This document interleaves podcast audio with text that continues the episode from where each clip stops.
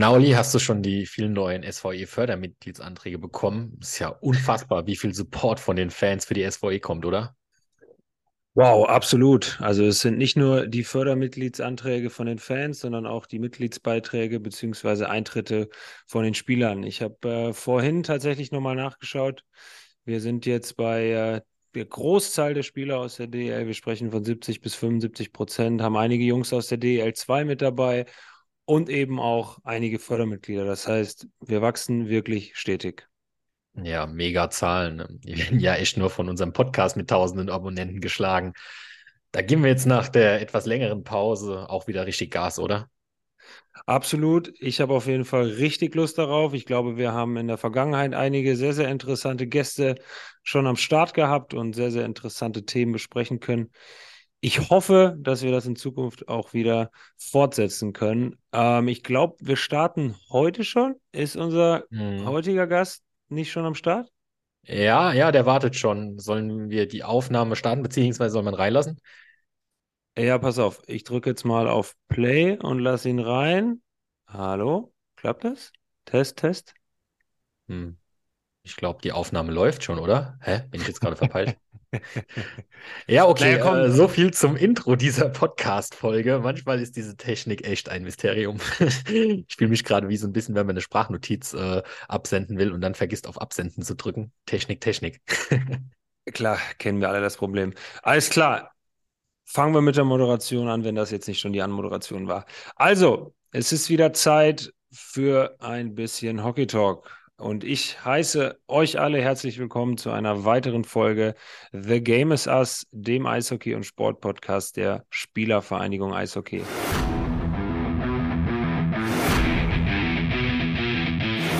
The Game is Us. Big welcome to the SV Hockey Podcast.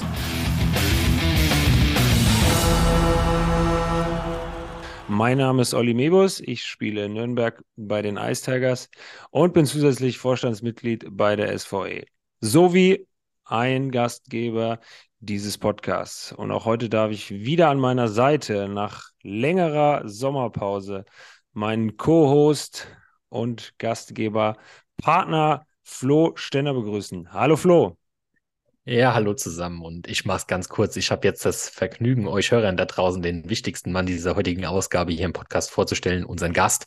Er ist Mitspieler von Olli bei den Ice Tigers aus Nürnberg, er ist deutscher Nationalspieler und er ist frisch gebackener Gewinner des Deutschland Cups 2022 mit der deutschen Nationalmannschaft. Herzlich willkommen und auch nochmal herzlichen Glückwunsch zum Titelgewinn, Markus Weber. Hallo erstmal und danke für die Einladung. Ja, Markus, äh, stell dich doch bitte zum Start in die Aufnahme mal in ein paar kurzen Sätzen selbst vor. Wer bist du? Wie geht's dir? Wo treffen wir dich gerade? Und bevor du jetzt loslegst, noch ein kleiner Tipp von uns. Werbung. Diese Folge wird unterstützt von Magnus Sites. Das ist ein Webseitenbaukasten für Selbstständige, kleine Unternehmen, aber auch für Sportvereine und Sportler. Das Geniale daran ist, dass bei diesem Webseitensystem die Marketingstrategie praktisch schon eingebaut ist. Das ganze System ist auf richtiges Content-Marketing getrimmt. Und das ist wirklich klasse, denn du kannst damit super einfach eine mega gute Webseite bauen. Und wenn du dich jetzt fragst, ob du heute noch eine Webseite brauchst und ob Webseiten heute noch wichtig sind, ja, sogar extrem wichtig.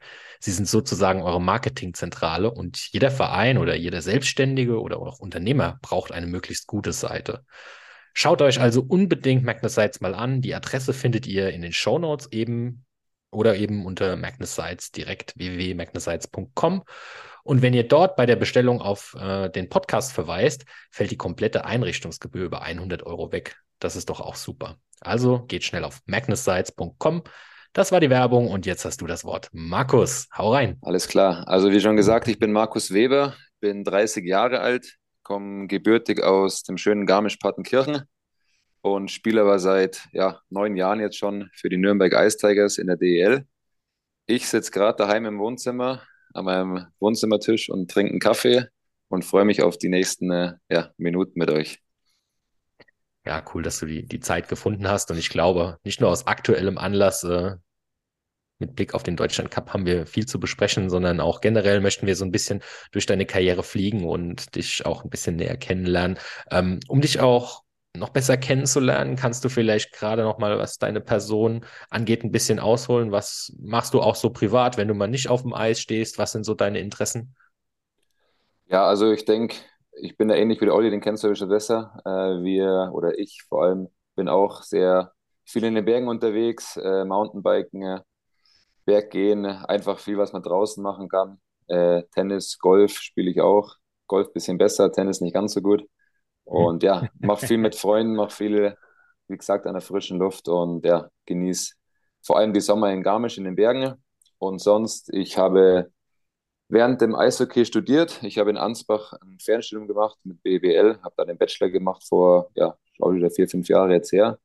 Habe das zum Glück, ja, wie gesagt, abgeschlossen und kann mich jetzt dann komplett auf den Sport konzentrieren. Und ja, sonst gibt es eigentlich gar nicht so viel über mich zu, zu erzählen. Im Nachwuchs habe ich in Garmisch gespielt, habe die komplette Nachwuchsschule in Garmisch ja, durchgemacht, von, von Bambinis bis zur ersten Mannschaft eigentlich.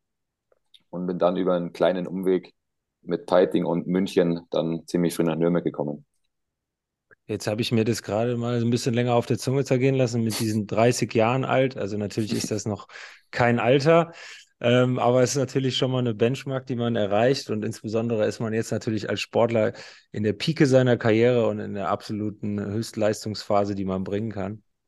Ähm, du hast es jetzt schon so ein bisschen vorweggenommen, dein persönlicher Werdegang. Und ich muss sagen, jetzt ähm, eben, wo du es auch sagst, fühlt sich halt noch ein bisschen komischer an, dass es jetzt deine neunte Saison ist in Nürnberg. Ich glaube, bei mir ist es jetzt die siebte.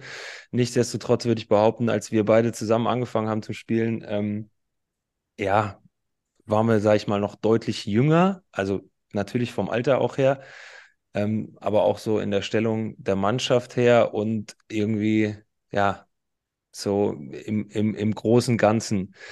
Ähm, was würdest du behaupten, hat sich so im Laufe der Zeit geändert, wenn du jetzt auf deine letzten neun Jahre äh, ähm, schaust? Also du hast uns gerade einen Einblick gegeben über die Zeit in deiner Jugend in Garmisch und ähm, den Schritt über Peiting und München ähm, dann nach Nürnberg. Was sind so die Dinge, die sich für dich geändert haben in der Liga, in der Mannschaft und was sind Dinge, die du beobachten kannst, die sich verändert haben im, im, im Laufe der Zeit? Ja, ich glaube, in Nürnberg ist eine bisschen andere Situation oder schwerer zu erklären, weil wir halt damals mit Thomas Sabo einfach finanziell ganz andere Möglichkeiten hatten vom Kader her, wie, wie als aktuell. Wie du schon gesagt hast, wo wir angefangen haben vor sieben oder vor neun Jahren, hatten wir vielleicht drei, vier Jungs, die so ja um die 20, 22 vielleicht waren und da wirklich um die, um die letzten ein, zwei Plätze im Kader gekämpft haben. Jetzt aktuell würde ich sagen, ist es erstens durch die U23-Regel und natürlich auch durch einfach den finanziellen Hintergrund in Nürnberg schon ein komplett anderes Team. Also wir haben sehr viele junge Spieler, wir haben nicht mehr so die erfahrenen Spieler wie, ja, wie gesagt, wie damals vor sieben, acht Jahren. Aber nichtsdestotrotz haben wir ja, denke ich mal, oder sind wir mit unseren Aufgaben gewachsen und sind jetzt selber in der Situation, um natürlich die jungen Spieler ein bisschen ranzuführen und zu helfen. Mir persönlich macht es schon sehr viel Spaß, als ja jetzt als erfahrener Spieler, blöd gesagt, äh, ja, ein paar Tipps zu geben, den Jungs weiterzuhelfen. Ich glaube, das ist beim Olli ziemlich genauso. Und ja, wie gesagt, einfach die Zusammenstellung vom Kader hat sich aber schon drastisch oder enorm geändert im Vergleich zum, zum Anfang unserer Eistiger-Karrieren. Ja. Ja, ist das ein Trend, wo du sagst, den, den, den kann man irgendwie so in der Liga beobachten, dass Spieler, die mit uns zusammen reingegangen sind, in die Figuren jetzt so ein bisschen reinwachsen? Ähm, wobei man jetzt, ich meine, wir wollen nachher noch in Bezug auf den Deutschland Cup über das Thema sprechen mit diesen vielen jungen Deutschen, die da mittlerweile alle hochkommen. Ähm, aber würdest du behaupten, dass das ein Trend ist, der sich so in der Liga in vielen Mannschaften etabliert ist, dass der Kern doch noch immer ähm, ja, aus, den, aus den Deutschen besteht? Nicht in allen Mannschaften, aber ich denke, das ist schon noch so und natürlich auch ein Ziel vom, vom deutschen Eishockey muss es ja sein, dass dieser deutsche Kern einfach bei jedem Team ähm, bleibt, weil wie gesagt, das ist, äh, wir sind in Deutschland. Äh, Deutschland hat die letzten Jahre, ich glaube, einen sehr, sehr guten äh, Schritt nach vorne gemacht im, äh, im, im Eishockey, nicht nur international, ich denke auch, also wie gesagt, oder vor allem international. Und deswegen ist für mich persönlich dieser deutsche Kern schon enorm wichtig, dass der einfach bei allen Mannschaften eigentlich ähm, gut funktioniert und auch äh, mit einer Vielzahl von deutschen Spielern aufgefüllt ist. Ja. Ja, sehe ich definitiv ganz ähnlich. Und wie gesagt, insbesondere wenn man dann nachher vielleicht über den Deutschland Cup noch ein paar Worte verliert, das war, denke ich, bezeichnend für die äh, derzeitige Situation. Ähm, lass uns doch nochmal zusammen, und der Flo hatte das gerade eben auch schon ähm, konkret gefragt, noch ein paar Minuten zurückspulen jetzt zu deiner Person und äh, zu dem, was du jetzt im Laufe der letzten Jahr, drei Jahrzehnte geworden bist. Ähm, du hast es anfangs gesagt, du kommst aus Garmisch-Partenkirchen. Ähm, ein, ja, über das Thema brauchen wir jetzt nicht weiter reden. Ähm, aber der Eishockeysport. Doch, doch, doch, ja. ja, weiß ich nicht mal. Ich mein, was was gibt es da zu lachen? Ja, ihr und eurer Garmisch Connection da, ihr seid ja doch alle immer, ähm, sag ich mal, relativ eng verwurzelt und ähm, haltet dann vermeintlich doch noch ein bisschen eher zusammen, auch wenn ihr in anderen Teams spielt, als dass das vielleicht andere Leute tun würden. Ja, ähm, ich, ja. Ne, sag ruhig. Ja, ich denke, dass halt, wie gesagt, in Garmisch, äh, vor allem die Eishockeyspieler, es gibt halt leider nicht mehr ganz so viele wie früher. Ich denke, Eishockey in Garmisch war früher äh, unfassbar und für so ein kleines Dorf sind doch in den letzten Jahren einige, also jetzt nicht mehr so, aber in den letzten Jahren, sagen wir mal, die letzten drei Jahrzehnte, einige sehr gute Eishockeyspieler irgendwie entstanden oder rausgekommen. Und deswegen ist es umso schöner, wenn man noch ab und zu gegen Garmischer spielt, dass man dann vielleicht noch ein bisschen mehr zusammenhält oder halt einfach die, die Beziehung aufrechterhält. Ja, das stimmt. Ich spiele ja auch gerne, ge gerne gegen Garmischer und noch, und noch lieber spiele ich mit Garmischern zusammen. Habe auch zwei ganz fantastische Garmischer äh, als meine direkten Arbeitskollegen. Ähm, aber zurück, worauf ich eigentlich hinaus wollte. Ähm, Eishockey ist natürlich bei euch da unten im Süden, insbesondere in Garmisch, so wie in den ganzen anderen Eishockey-Hochburgen, Füssen, ähm, Tölz, Landshut etc. ein ganz anderes Thema, als es vermeintlich in den ähm, nordwestlicheren Regionen der Fall ist. Ähm, wann bist du zum Eishockey gekommen und wann stand für dich klar fest, dass du auf jeden Fall dem Eishockeysport treu bleiben willst? Oder hast du irgendwann nochmal parallel Fußball gespielt und gedacht, ja, vielleicht wird es mit dem Fußball auch was werden? Fußball eigentlich nur ziemlich kurz. Aber eigentlich war mir das im Eishockey, also war eigentlich nicht wirklich der Plan, dass ich Profi werde. Ich, man fängt es halt an, mein Bruder hat vor mir angefangen, also aber ganz, ganz, ganz klassisch, wie, wie man es in Garmisch macht, auf dem See im Winter. Dein Bruder ist älter, See. älter als der, du. Genau, mein Bruder ist zwei Jahre älter als ich. Der hat vor mir angefangen und dann bin ich beim Mitgang auf dem See und ähm, ist, dann läuft man halt mit Helm und Schlittschuh und Schläger da ein bisschen auf dem See rum. Und dann bin ich, denke ich mal, so mit vier oder fünf Jahren dann zum Bambini Eishockey ins Eisstadion gegangen. Und dann geht man halt so von Jahr zu Jahr mit, von, äh, wie laufen, wie heißen denn die ganzen Altersgruppen? Bambini, Kleinstschüler, Kleinschüler, Knaben, glaube ich, oder? War das bei euch auch so? Ja, Knaben, Schüler und Knaben, dann. Schüler und dann spielt man halt da mit. Und wie gesagt, ich war jetzt da nie unfassbar gut oder unfassbar schlecht. Man schwimmt halt so mit und es macht halt unfassbar viel Spaß, das Eishockey im Nachwuchs. Man vertrifft seine Freunde im Stadion man fährt auf Auswärtsfahrten, man genießt die Zeit einfach. Und dann kam halt irgendwann der Schritt, ich denke, das war so bei der U13, U14, wenn dann dieser, dieser BV, diese BV-Legging anfangen, also BV ist dieser bayerische Eishockeyverband, mhm. wo dann halt die angeblich besseren Spieler der Vereine eingeladen werden für irgendwelche Ländervergleiche gegen NRW, gegen Baden-Württemberg, das hast du ja auch alles durchgemacht. Ja, oder auch nicht. Von der anderen Seite halt. und dann merkt man aber schon, dass man halt jetzt da vielleicht ein bisschen mehr Talent hat als andere oder einfach schon ein bisschen weiter ist als andere. Und dann äh, kommt man in die DNL, also in die, in die höchste Nachwuchsspielklasse, die Garmisch damals noch, ja, wir haben damals auch noch in der DNL gespielt. Heute, heute leider nicht, aber heute ist U20. Ich glaube, wir ne? sind jetzt, ja, U20 und ich glaube, dass Garmisch, ich weiß es gar nicht genau, nur noch in der zweiten Liga da, glaube ich, aktuell spielen oder DNL 2, wie das heißt. Ja. Und ja, dann kommen halt irgendwann die äh, U16, U18 Nationalmannschaften. Ne? Und wenn man da noch immer dabei ist, dann hat man ja wahrscheinlich irgendwas richtig gemacht im Nachwuchs. Aber da war mir noch immer nicht klar, dass ich Richtung Profi gehe. Dann kam nach dem Abitur nicht eher die Entscheidung, ob man in München oder ob man in Innsbruck studiert. So ist es in Garmisch. Also entweder Richtung Österreich oder Richtung, äh, Richtung Norden, also Richtung München. Und dann habe ich aber gesagt, ich will mir jetzt mal ein Jahr das anschauen, das Profi-Eishockey und, und probiere es einfach mal. In Garmisch war das damals die Oberliga noch. Oberliga und zweite, also ein halbes Jahr Oberliga und dann sind wir aufgestiegen in die zweite Liga. Und ja, irgendwie hat es dann halt dann trotzdem ganz gut funktioniert und macht natürlich auch Spaß. Dann hat man halt dann die Chance bekommen, wie gesagt, mit Peiting und München dann in der, in der DEL auch ein paar Spiele mitzumachen. Und ja, wenn man dann mal in der DEL steht, dann äh, will man natürlich auch diesen Sport irgendwie weitermachen. Und dann ist mir nicht erst so klar geworden, dass man dann vielleicht im Eishockey auch in der Zukunft ein bisschen Geld verdienen kann. Und dann ist man da dran geblieben, ja. So war das bei mir eigentlich. Und parallel dazu lief die Schule aber immer weiter? Oder wie ist das vonstatten gegangen? Ja, also wie gesagt, ich denke, die erste, also Schule, Abitur habe ich mit 17 oder 18 dann gemacht. Also das war alles noch in Garmisch. Und dann habe ich, ich denke mal, ein, zwei Jahre lang gar nichts gemacht. Und dann halt mit 20 zum Studieren angefangen. Ein halbes Jahr habe ich, also das erste halbe Jahr, das erste Semester habe ich in Erding studiert. An so einer Mhm. privaten Fachhochschule war das. Und dann bin ich aber nach Nürnberg gekommen. Und dann gab es halt diesen äh, Studiengang für, das hieß für Spitzensportler in Ansbach, wo halt viele deutsche Athleten, egal aus, aus dem Winter- oder aus dem Sommersport kommen, da studieren können und studieren. Und das war dann doch sehr interessant für mich. Und dann bin ich halt von Erding Glück gesagt nach Ansbach an die Schule, an die Uni gewechselt und habe dann da meinen Bachelor gemacht. Über, ja, waren dann doch zehn oder elf Semester, aber wir haben jetzt auch nicht so den zeitlichen Stress gehabt. Ja. Hatten wir auch schon häufiger das Thema und ist ja auch bei uns in der SVE relativ groß Karriere nach der Karriere Plan B. Ähm, was macht man, wenn man sich die Schlittschuhe irgendwann nicht mehr schnürt?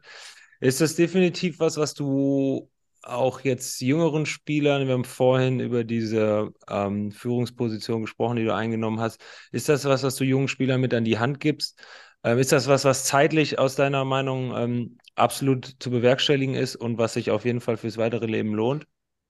Also zeitlich auf jeden Fall. Ich denke, wir haben eigentlich, im Sommer ist ja eh ziemlich entspannt bei uns. Klar muss man sich fit halten und trainieren, aber man kann sich, glaube ich, schon die Kurse ziemlich gut im Sommer auch legen, wenn man da wirklich Ja. Bock drauf hat. Und auch im Winter würde ich sagen, dass man jetzt vom Zeitlichen nicht so krass eingespannt ist, dass man da gar keine Zeit zum Studieren hat. Man hockt, glaube ich, oft genug im Bus stundenlang und schaut in sein iPad rein. Dann könnte man ja auch mal vielleicht ein Buch lesen oder irgendeinen Kurs durcharbeiten. Ne? Ja. Und ich denke, man, das ist auf jeden Fall wichtig, dass man sich ein zweites Standbein da irgendwie aufbaut. Ne, Ich denke, ein Bachelor in BWL ist, ist nie falsch. Man kann danach noch in so viel an verschiedene Richtungen irgendwie vielleicht einen Master machen oder sich orientieren. Das ist, ich das schon eigentlich jedem äh, jungen Spieler, der da Bock drauf hat oder halt auch keinen Bock drauf hat, ähm, ja, an die Hand legt, sowas zu machen. Hm. Dann hast du ja schon so ein, so ein bisschen eine Grundlage für die Karriere nach der Karriere gelegt mit diesem Abschluss. Und ähm, machst du dir auch schon Gedanken darüber, was denn, wenn die Zeit gekommen ist und die Schlittschuhe dann doch mal an den Nagel gehängt werden, was dann da kommen könnte? Oder bist du schon unternehmerisch vielleicht sogar aktiv? Was ist so dein Plan oder gibt es den Plan schon? Es gibt leider noch keinen Plan. Man, man überlegt natürlich so ein bisschen und hört sich um und schaut sich um, aber ich habe jetzt wirklich noch nichts Richtiges gefunden und ich weiß aktuell auch nicht wirklich, in welche Richtung es gehen soll. Ich denke, dass ich schon eher Richtung Garmisch wieder dann tendieren werde, weil mir einfach halt die Berge halt unfassbar liegen und meine Hm. Familie aus Garmisch kommt, meine ganzen Freunde von früher eigentlich fast alle noch in Garmisch sind und ich da schon eigentlich sehr viel Bock drauf habe, wieder nach Garmisch zu gehen. Natürlich ist Garmisch jetzt nicht vom Beruf her so ein Ort, wo man wirklich alles machen kann. Da muss man vielleicht halt nach München pendeln oder wie gesagt, Innsbruck ist auch nicht so weit weg, wo es wahrscheinlich mehr oder bessere Arbeitgeber gibt. Aber einen genauen Plan habe ich leider aktuell noch nicht. Naja, also ich glaube, das Thema Gebundenheit an den Arbeitsplatz ist auch heutzutage sehr relativ zu sehen, wenn ich Ja, schon überlege, dass wir ja. teilweise SVE-Vorstandssitzungen, äh, der eine aus der Bahn, der andere von zu Hause und der dritte aus dem Café heraus, ne, da lässt sich ja digital schon relativ viel, viel, viel lösen. Und wäre es für dich auch, weil das immer mal wieder so bei uns in SVE-Kreisen Gespräch ist, eine Option vielleicht mal zu sagen, du bleibst dem äh, Sport auch nach deiner aktiven Karriere in anderer Funktion, sprich Trainer, Manager oder so weiter, ähm, erhalten? Oder sagst du, hm, es soll dann doch eher wieder in Richtung, oder es soll dann in Richtung Wirtschaft gehen? Sehr gute Frage, Florian. Also Trainer kann ich mir aktuell gar nicht vorstellen. Ich, ich keine Ahnung warum, aber ich bin aktuell irgendwie, ähm, also ich könnte es mir nicht vorstellen. Jetzt, wenn man Richtung, äh, wenn man bei einem großen Verein arbeitet, gibt es ja verschiedene äh, ja, Arbeitsgebiete, also Marketing oder wie gesagt Management. Das Hm. vielleicht eher aktuell, aber Trainer macht mich Hm. aktuell noch gar nicht an. Aber wie gesagt, vielleicht ändert sich es auch noch die nächsten Jahre. Ich hoffe, ich werde noch ein, zwei Jahre spielen oder zwei, drei Jahre und dann äh, wird sich vielleicht noch einiges ergeben oder auftun.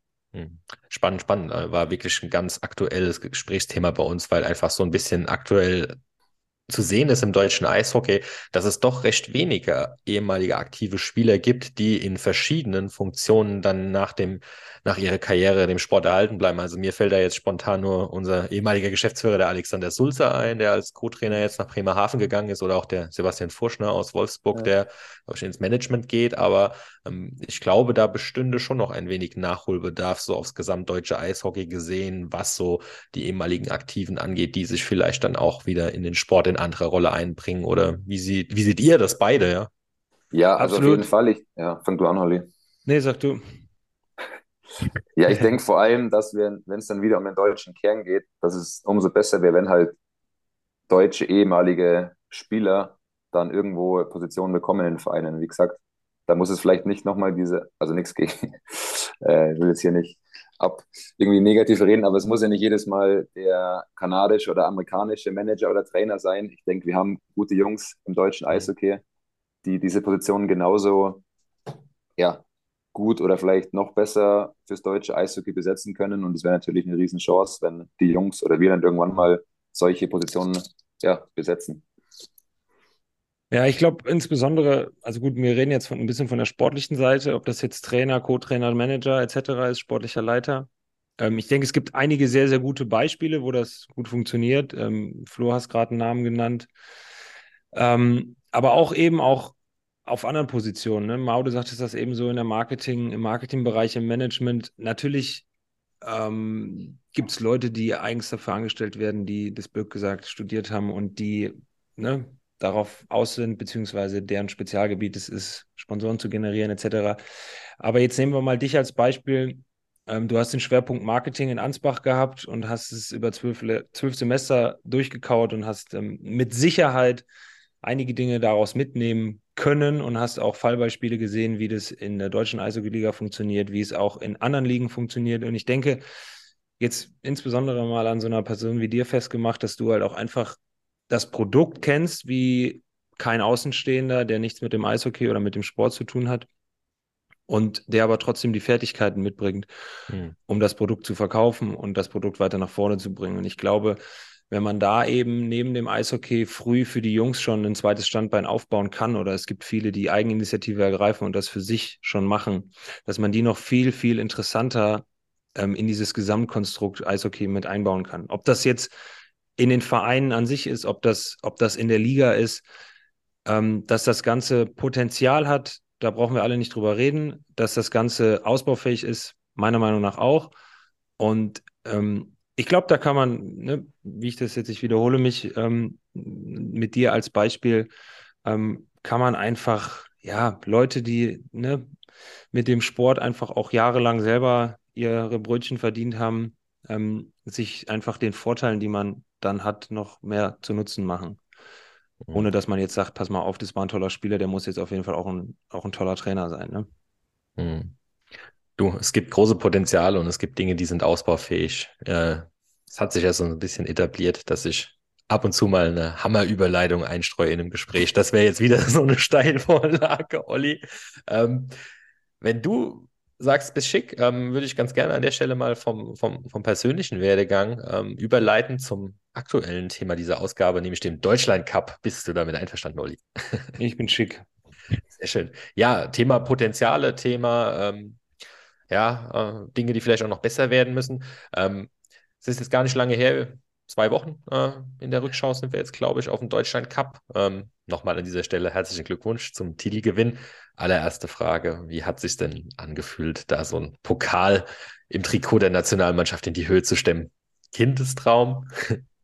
Ja, war auf jeden Fall ein geiles Gefühl. Ich denke, egal äh, was man für ein Turnier gewinnt oder welches Turnier man gewinnt, es ist immer schön, irgendwie als Captain oder als Leader den, äh, den Pokal hochzustemmen. Äh, war, wie gesagt, ein tolles Gefühl, war eine Riesenehre für mich. Aber ich denke vor allem die, die drei Spiele davor haben auch unfassbar viel Spaß gemacht, wie du schon gesagt hast oder wie ihr gesagt habt. Äh, wir hatten einen sehr, sehr jungen Kader dabei in, in Krefeld. Ich glaube, der, der Schmölzi, der Strali und ich waren die Ältesten mit 30 Jahren oder 31. Naja, okay, so no, schnell geht no. Ja, so schnell geht es. Novi war noch eigentlich dabei, aber der ist dann leider krank geworden mit 32. Aber ja, wie gesagt, das war hat super viel Spaß gemacht. Ich denke, wir haben wieder ganz gute Werbung fürs deutsche Eishockey gemacht. Das waren drei, drei gute Spieler auf hohem Niveau und haben alle drei Spiele gewonnen. Und ja, war auf jeden Fall eine sehr erfolgreiche Woche. Wenn man jetzt mal für die Hörer, die jetzt nicht allzu Eishockey-affin sind da draußen, ähm, wenn du das mal irgendwie zusammenfassen willst, ich meine, das sind sehr, sehr viele junge Spieler, die zusammenkommen. Du hast von euch drei Ältesten gesprochen, die dann zwangsläufig auch die Führungs übernehmen, beziehungsweise die Führungsspieler sind. Ihr seid in Krefeld, ich glaube, für fünf oder sechs Tage gewesen. Wie funktioniert das? Wie wächst man da als Mannschaft zusammen? Wie lernt man sich kennen? Wie findet man, ich meine, gut, man spielt dann letztendlich drei Spiele zusammen. Ne? Man muss sich auch irgendwie zusammenfinden. Wie, wie funktioniert sowas? Beziehungsweise, wie gut klappt das, wenn man so einen jungen Kader hat und äh, dann, sage ich mal, mit den Interessen der heutigen jüngeren Generation zwangsläufig konfrontiert wird, dann doch irgendwie zusammenzufinden? Ja, ganz einfach ist es nicht, wie du gesagt hast. Wir haben uns Dienstagabend getroffen, haben kurz Mittagessen, dann sind so die ersten, äh, hat man die erste die Chance auf die ersten Gespräche mit ein paar Jungs, die man vielleicht nicht ganz so gut kennt. Man stellt sich nicht, also man kennt sich schon, man stellt sich ja kurz vor und quatscht eigentlich so über die laufende Saison ein bisschen, trainiert dann einmal ziemlich kurz, ziemlich knackig, das ist schon immer ein sehr hohes Niveau beim DEW. Und ja, dann hockt man am Abend halt im Hotel, beim Abendessen zusammen, bleibt vielleicht ein bisschen länger hocken, redet mit ein paar Kölner, mit ein paar Jungs aus Düsseldorf, äh, weil zum Glück gesagt, die, die Münchner kennt man halt doch ein bisschen öfter vielleicht, von, wie gesagt, vom Nachwuchs früher oder aus Garmisch, halt. aus Garmisch, genau, oder man hat mit manchen schon mal zusammengespielt, mit denen ist es natürlich ein bisschen einfacher, äh, sich halt besser zu verstehen oder auszutauschen, aber man hat schon seine Zeit und seine, seine Timeslots, wo man sich mal ein bisschen austauschen kann. Aber sonst geht alles ziemlich schnell. Wie gesagt, wir haben dann Mittwoch trainiert, hatten noch ein, zwei Meetings über das Taktische und dann ging es Donnerstag schon los mit den Spielen. Also wirklich viel Zeit bleibt da jetzt nicht. Ewig äh, Teambuilding-Maßnahmen irgendwie abzuspielen oder durchzugehen. Aber ich denke, das ist ja auch das Schöne daran, dass man immer wieder mal ganz kurz mit einem spricht, wenn man im Bus hockt äh, und ins Stadion fährt, hat man zehn Minuten mit dem mal und dann mit dem anderen. Und mhm. eigentlich ist es ganz interessant, so die Jungs kennenzulernen. Auf dem Eis ist wieder ein bisschen was anderes. Ich denke, jede Mannschaft spielt ein anderes System und eine andere Taktik. Da ist es ein bisschen schwieriger, finde ich sich wirklich so schnell auf das System vom Toni ja, einzu, einzuschließen oder das zu, zu lernen, haben wir auch vielleicht ein paar Minuten im ersten oder im ersten Spiel gebraucht. Aber im Endeffekt ging es in anderen Mannschaften, glaube ich, ziemlich genauso. Und ja. deswegen war das dann schon alles eine ganz faire, eine ganz faire Situation. Jetzt können wir ja ein bisschen offener reden, da kommen wir auch gleich noch zu, äh, zum Abgang vom, vom Bundestrainer. Aber was zeichnet denn das System Toni Söderholm aus? Also, was es was ich persönlich finde, es ist sehr laufintensiv. Also es müssen wirklich alle fünf Mann auf dem Eis unfassbar viel investieren, damit es funktioniert, egal ob offensiv oder defensiv. Aber wenn dann wirklich alle fünf Jungs zusammen sind und kämpfen und das investieren, dann klappt es einfach. Also es ist nicht mehr das typische Scheibe irgendwie tief bringen und hinterherrennen. Es ist ein bisschen mehr auf Puckbesitz auch. Also eher skandinavisch angehaucht, würde ich sagen. Und ich denke, dass der Toni die letzten Jahre auch geschafft hat, äh, ja, diese skandinavischen Eishockey-Stile ins deutsche Eishockey einzu, einzubringen. Das ist, glaube ich, auch so ein Trend, wenn man jetzt anschaut, ne?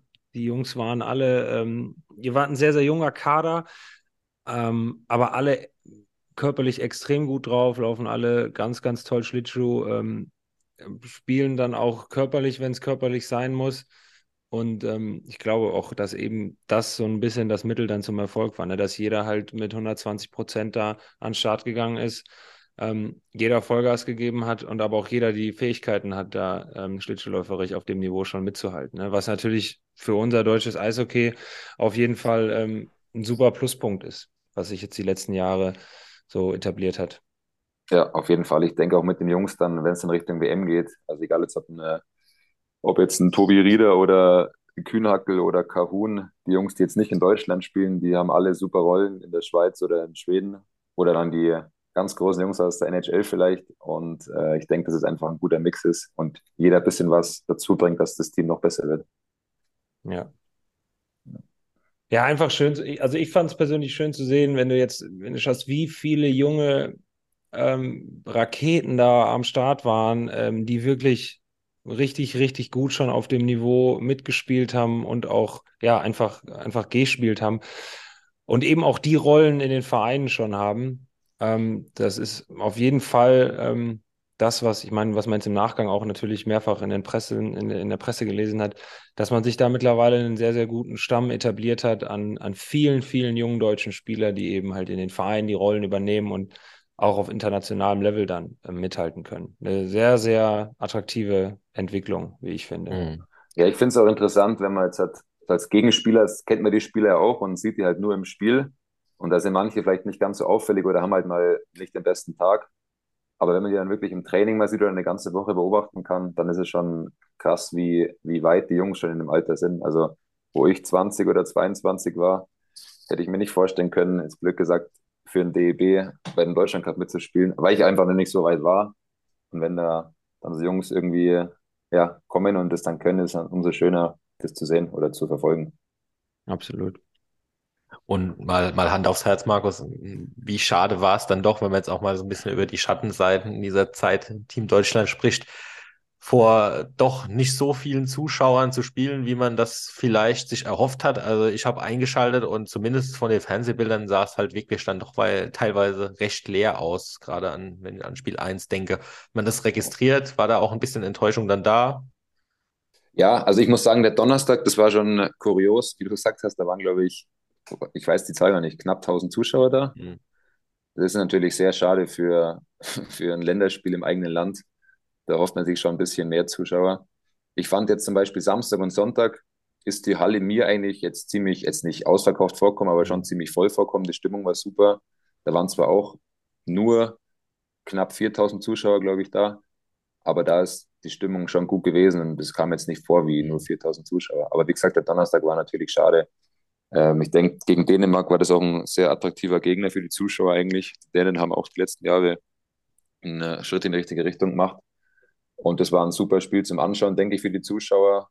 Aber ja, ich weiß es auch nicht genau, woran das lag oder woran das liegt. Aber ich hoffe, dass sich das die nächsten Jahre, wenn sich vielleicht der Standpunkt oder der Austragungsort ändert, was wir, glaube ich, jetzt ähm, diskutieren ist, äh, vielleicht ja, ändert. Weil, wie gesagt, es wäre schon cool, wenn die Hallen einigermaßen voll sind, wenn die deutsche, Nationalmannschaft daheim spielt. Mhm. Ähm, hat man, ich glaube, wir können da jetzt ein bisschen offener drüber reden, hat man da, was die Personalie Toni Söderholm angeht, äh, schon was Leuten hören äh, innerhalb der Mannschaft, dass da was kommt? Oder war das dann wirklich so eine Bombe, wie das dann in der öffentlichen Wahrnehmung, als es dann so durchgesickert ist, auch für, für euch als Mannschaft? Oder habt ihr irgendwie schon Anzeichen gespürt oder war es vielleicht sogar schon irgendwie von Tonis Seite aus was angedeutet worden?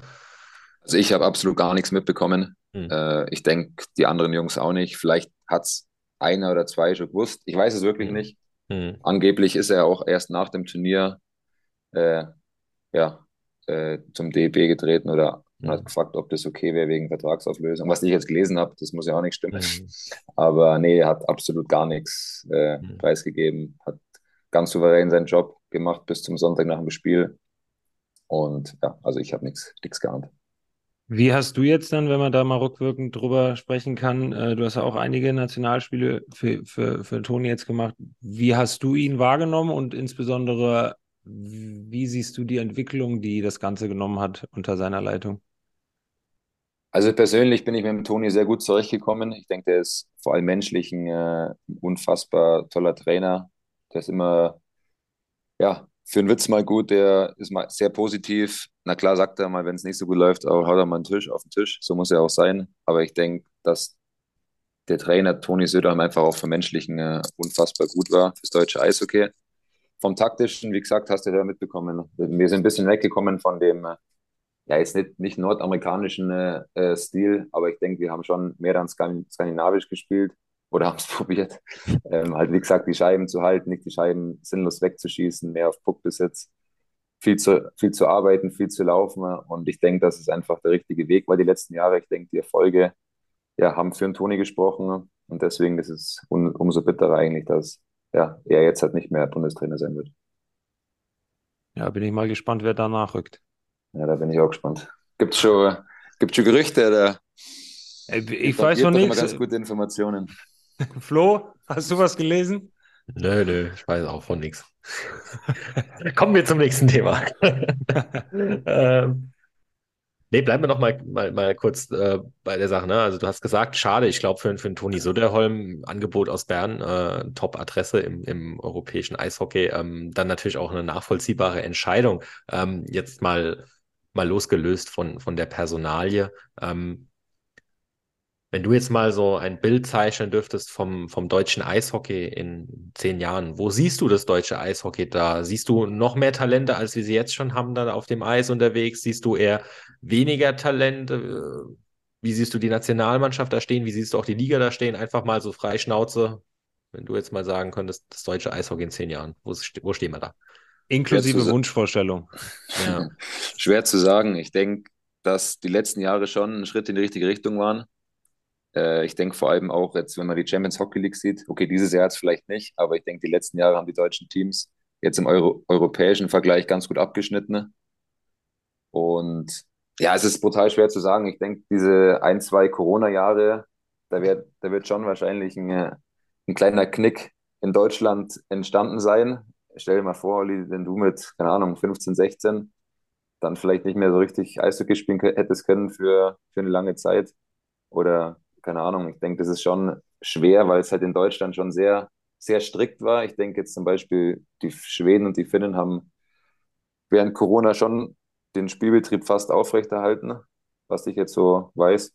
Denn mhm. ich hoffe, das stimmt jetzt halt. doch, doch. doch. Und ähm, deswegen kann es schon sein, dass vielleicht jetzt ein, zwei bisschen schwächere Jahrgänge rauskommen. Aber ich glaube, wenn man es aufs Ganze, aufs Große und Ganze schaut, hat man schon eine, eine, gute Chance in Deutschland, dass man die nächsten Jahre noch einen Schritt weitergeht. Ich denke, wie du gesagt hast, bei dem Deutschland Cup, der, der Nachwuchs ist da. Es kommen immer wieder neue gute Jungs nach, die auch jetzt gedraftet werden oder in die, in die kanadischen Nachwuchsligen gedraftet werden.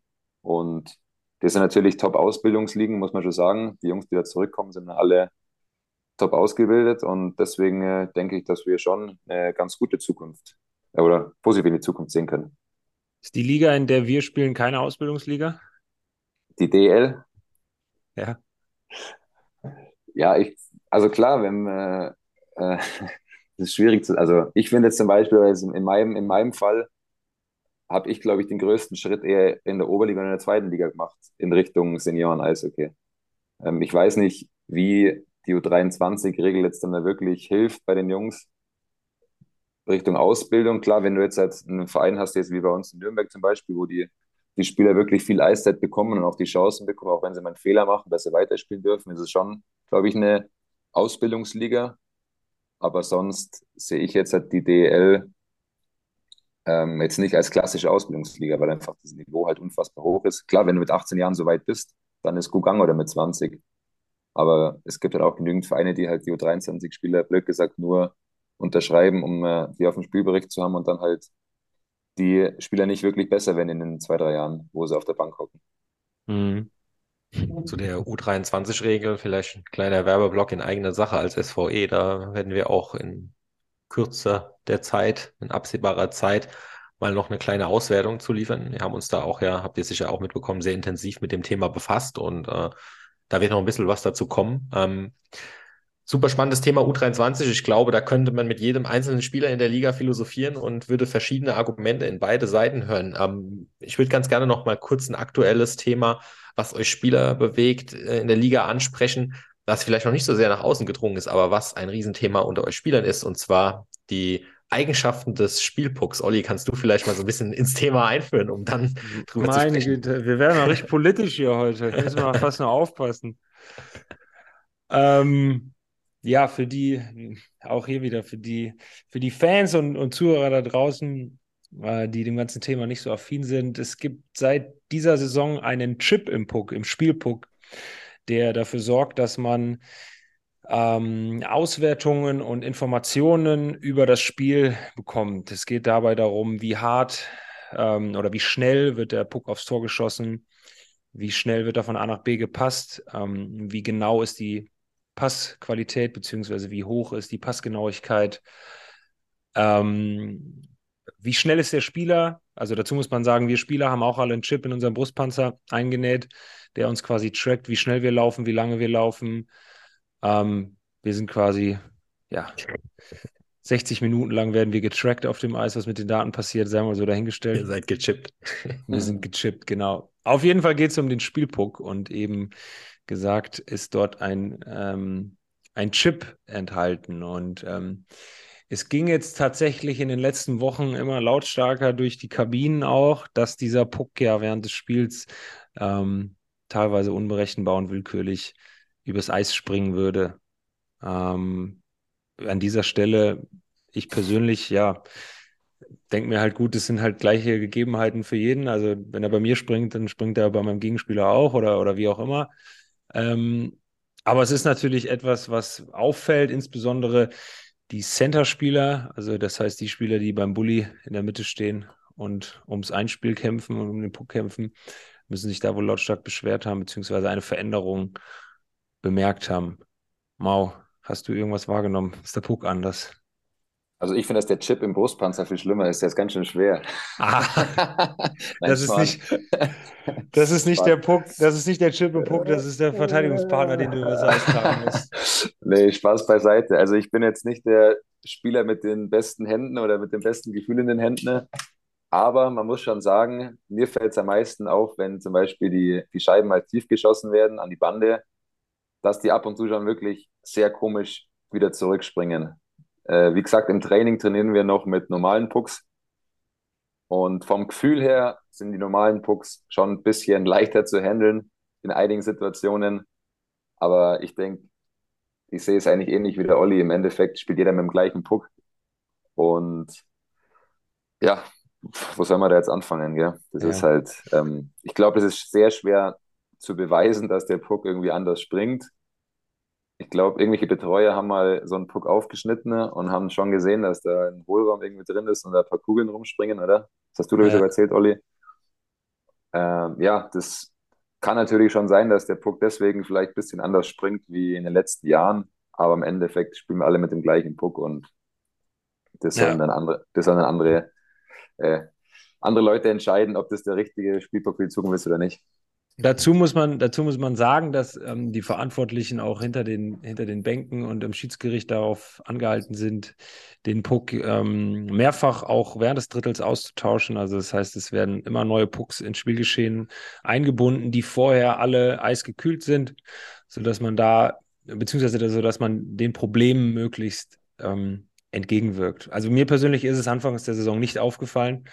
Und dann kam nach und nach das Thema so ein bisschen auf. Und ähm, gut, wenn wir jetzt alle drei nicht an den rosa Elefanten denken, dann denken wir alle drei an den rosa Elefanten. Und somit denkt man halt auch seitdem an diesen Puck, der halt gegebenenfalls mal ein bisschen mehr durch die Gegend springt. Ähm, sodass, ne, das ist halt letztendlich, glaube ich, nicht wirklich zu ändern. Ich finde es irgendwo, was heißt jetzt nicht schade, ich finde, man könnte aus dieser ähm, Informationsquelle und diesen ganzen Infos, die man eben aus diesem Chip oder aus diesen Chips sowohl am Brustpanzer und auch im Puck hat, ähm, das könnte man ein bisschen interessanter vermarkten, mhm. dass man vielleicht den Zuschauer, den gut, wir Spieler können das einsehen, ähm, aber dass man dem Zuschauer halt noch ein bisschen mehr davon präsentiert und das Ganze noch so ein bisschen interessanter darstellen kann. Ich glaube, das dass auf der Penny-Seite aber bei den Spielberichten immer irgendwie noch so eine, so eine Scharte gibt, wo irgendwie drin steht, schnellster Spieler, härtester Schuss. Aber wie gesagt, das müssen wir halt dann wirklich nach, nach, also nachsuchen, nachlesen. Mhm. Und wie mhm. du gesagt hast, ich glaube, wenn man da vielleicht ein, zwei Posts pro Spiel macht oder pro Spieltag mit dem härtesten Schuss oder mit dem schnellsten Schlittschuhläufer, ist eine, glaube ich, eine ganz coole Sache, um die Zuschauer auch zu, ja, zu berühren oder halt zu erreichen. Guckt man als Spieler eigentlich selbst auf, auf gewisse Stats? Oder habt ihr zwei persönlich ganz konkrete Stats, wo ihr sagt, die guckt ihr euch nach jedem Spiel an oder äh, kriegt man die eher mitgeteilt? Erzähl doch mal, Olli. Ja, ich gucke mal, wie schnell ich gelaufen bin und dann sehe ich immer, dass es gar nicht so schnell ist und dann denke ich mir mal, um Gottes Willen, wie funktioniert das denn eigentlich alles? Nein, Quatsch. Nee. Ähm, also, also ja. die Stats, wie gesagt, ich finde es ich find's interessant, ähm, wie der Mau schon sagte, dass man halt sehen kann, wie schnell geschossen wird, weil das ja doch schon das ist ja schon flott teilweise. Ähm, und wie schnell und wie lang man läuft. Ähm, also ich hätte vorher niemals, niemals schätzen können, wie viele Kilometer man in einem Spiel läuft. Beispielsweise. Ich weiß nicht mal, wie. ist denn so Pi mal Daumen? Ja, so, ja. Knapp, so fünf Kilometer ungefähr, oder? Fünf bis sechs, ja. kann es sein?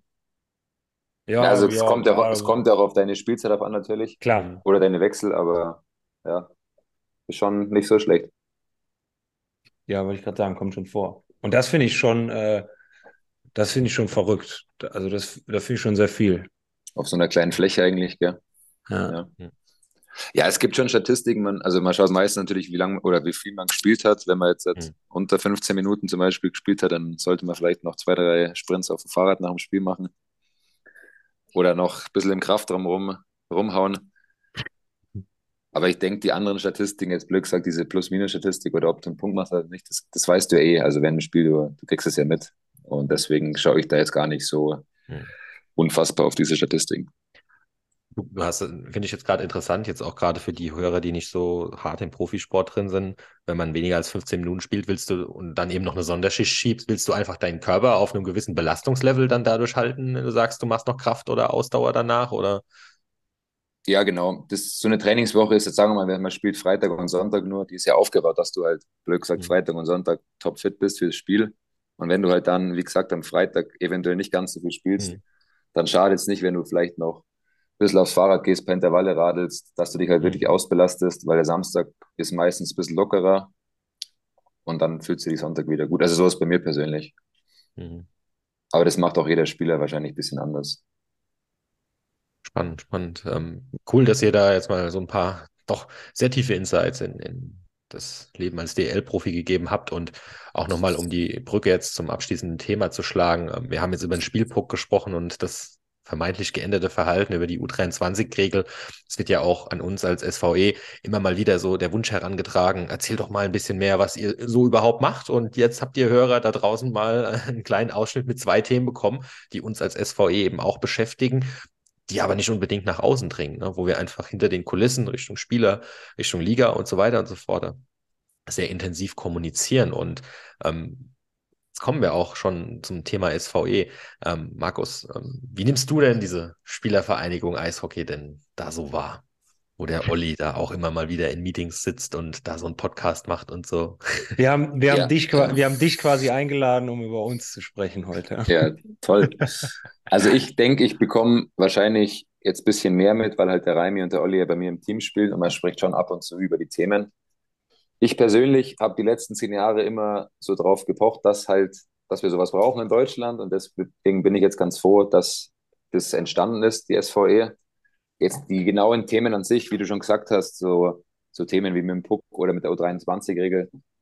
Puck wahrscheinlich ein bisschen unwichtiger als die U23-Regel, aber das sind schon Themen, die man halt auf jeden Fall mit der Liga besprechen soll oder muss.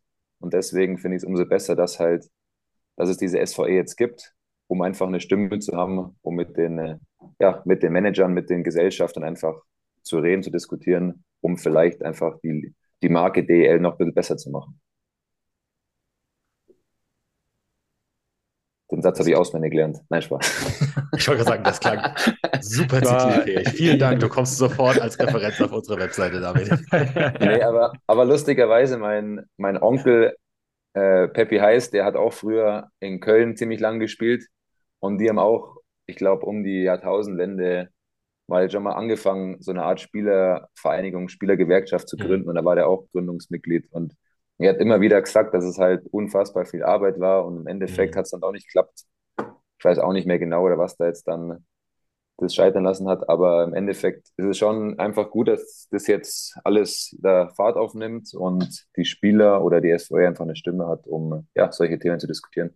Mhm es ist halt Arbeit, ja. Ähm, zum einen ähm, so Dinge, die weder in der Zeitung oder sonst noch wo in Social Media stehen, die man, die man einfach nach außen hin gar nicht mitbekommt, was Kommunikationsarbeit betrifft. Aber ähm, du weißt das ja auch, was auch dann eben, wir sind eine Spielervereinigung und eben keine Gewerkschaft, ne, was eben auch, wir verstehen uns auch als Dienstleister der, der Spieler und versuchen dann natürlich auch gewisse Angebote an die Spieler zu machen. Das sind teilweise ganz banale Dinge wie äh, Kommunikationsverträge, äh, aber auch äh, Car-Leasing-Verträge, ja, also in, in alle Richtungen, was den Spieler so betrifft, wo sind die Interessen des Spielers, wo, wo, wo hat er einfach Bedarf, versuchen wir als SVE dann natürlich auch Dinge, Dinge ins Leben zu rufen und da auch ähm, ja, zu unterstützen. Und das ist natürlich ein sehr, sehr breites Feld. Und von daher, glaube ich, ähm, passiert da sehr, sehr viel. Und die Jungs, wie auch der, der Olli, der da super engagiert ist im Vorstand, ähm, freuen sich da auch mal so, so nette Worte zu hören, dass das wahrgenommen wird, was wir da so tun. Ähm, naja, wie gesagt, das Skript habe ich ihm heute Morgen vorgelegt, das hat er auswendig gelernt. Also, dass er jetzt gerade, dass so aus der Pistole geschossen kam, das war abzusehen. Nein, Quatsch. Also auf jeden Fall nochmal ähm, vielen Dank da, dass du jetzt auch mal, mal Rede und Antwort gestanden hast zum Deutschland Cup, zur, zur SVE und auch den tagesaktuellen Themen. Ähm, mit Blick auf die Uhr sind wir schon fast am Ende unserer Episode, unserer Comeback-Episode angekommen. Hast du noch irgendwie eine Frage, ein Thema, Olli, wo du sagst, das, das brennt dir noch auf der Seele? Nee, wir haben das Skript eigentlich ganz gut abgearbeitet, haben alle Themen bearbeitet, die wir bearbeiten wollen. Hatten, glaube ich, einen holprigen Start, aber sind froh, dass wir jetzt wieder mit von der Partie sind, dass wir angefangen mit Mau heute coole Gesprächspartner am Start haben, mit denen wir, wie schon in der Einleitung gesagt, guten Content bieten und kreieren können. Ähm, ich glaube, die Zahlen, die wir jetzt insbesondere in den letzten 13 Monaten so als Hörerschaft bezeichnen konnten, ist sehr, sehr stabil. Darauf aufgebaut wollen wir natürlich jetzt wieder Gas geben. Ähm, wenn jetzt ihr da draußen oder wenn irgendwelche Hörer irgendwelche Vorschläge über irgendwelche Themen, Gäste habt, ähm, ja, haut es einfach raus über die Kanäle, Social Media, wie auch immer. Flo, das ist eigentlich dein Auftrag. Brieftaube, alles möglich. Brieftaube, genau. Ähm, sodass wir einfach gucken, dass wir hier weiterhin über coole Dinge sprechen können. Und ähm, ja, ich glaube, wir gehen so langsam aber sicher zum letzten äh, Programmpunkt über und haben noch eine kleine Schnellfragerunde vorbereitet. Wenn an dieser Stelle unser Gast nicht noch irgendein Anliegen hat über irgendeine Stelle, die doch vielleicht zensiert werden soll oder vielleicht hat er ja sogar noch eine Frage an uns. Nee, eigentlich wurde, glaube ich, alles gesagt. War sehr toll mit euch. er ist noch nicht vorbei. Ja, okay. Dann war es toll bis jetzt. So, Flo, wer fängt an? Du oder ich? Ich fange an. Also, wir haben noch ein paar äh, kurze Fragen zum Abschluss. Es artet manchmal ein bisschen aus, sodass das Ganze nicht zur Schnellfragerunde, sondern zur Fragerunde wird. Wir gucken aber, dass wir es heute bei einer Schnellfragerunde belassen. Wer ist denn in der Liga zurzeit der unangenehmste Gegenspieler? Oh, das sind tolle Fragen. Ähm, kann ich mir ein bisschen Zeit lassen, oder? Muss jetzt mal die ganzen Kaderlisten durchgehen da. Na, es, gibt schon, es gibt schon ein paar, paar fiese Typen, aber ich finde zum Beispiel den Cody Lample immer einen ziemlich aggressiven und fiesen Gegenspieler, der dann doch gern seinen Stock benutzt, um äh, uns Gegenspieler zu verletzen.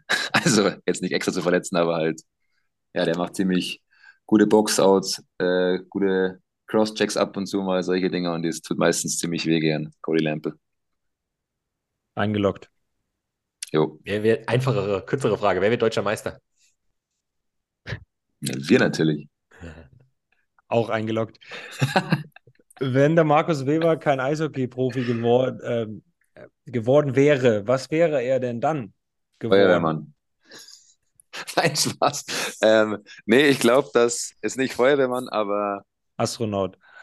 Nee, das, äh, also Poliz Polizist wäre irgendwie oder ist noch immer sehr interessant, finde ich. Einige Jungs aus Garmisch ja, sind jetzt durch Umwege Richtung Polizei kommen, gegangen und finde ich einen sehr interessanten Beruf. Ja. Jo. Olli, wir haben es jetzt geschafft, eine komplette Ausgabe ohne diesen Sport, der mit F anfängt, zu thematisieren. Ich hoffe, es bleibt jetzt dabei. Bleib, bleib dabei, bleib dabei. Was ist dein Lieblingssport? Außer Eishockey natürlich. Aktiv oder zum Zuschauen? Ja, sowohl als auch. Also aktiv spiele ich im Sommer wirklich unfassbar gerne Golf.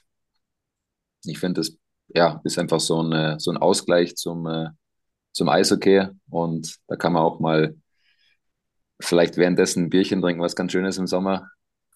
Und zum Zuschauen, nicht Fußball natürlich, sondern äh, ich schaue nicht wenig. Also Eishockey und ah. Tennis, aber Tennis, Tennis ist schon, äh, die Grand Slams schaut man schon ganz gern an. Im Fernsehen, wenn sie noch ab und zu übertragen werden. Es muss irgendwie schon ein Schläger bei dir dabei sein, ne? Hör ich ja. da so raus. ja. ja. Okay, auch das ist eingeloggt. Nächste Frage. Wer ist denn dein Ja, also die Frage lautet Vorbild, Schrägstrich, Idol. Was ist, welcher Name würde dir da in den Sinn kommen, wenn du an ein persönliches Vorbild oder ein Idol denkst? Oder eine Persönlichkeit, an die du gegeben Da muss ich, da muss ich echt weg vom Sport gehen. Da würde ich fast echt meinen Papa ähm, nennen, weil er irgendwie immer, jetzt egal ob beruflich oder so persönlich, einfach ein, äh, ja, ein Vorbild ist für mich. Dann hoffen wir mal, dass der Papa sich die Folge auch anhört. Der hört keine Podcasts, das kann ich jetzt schon sagen.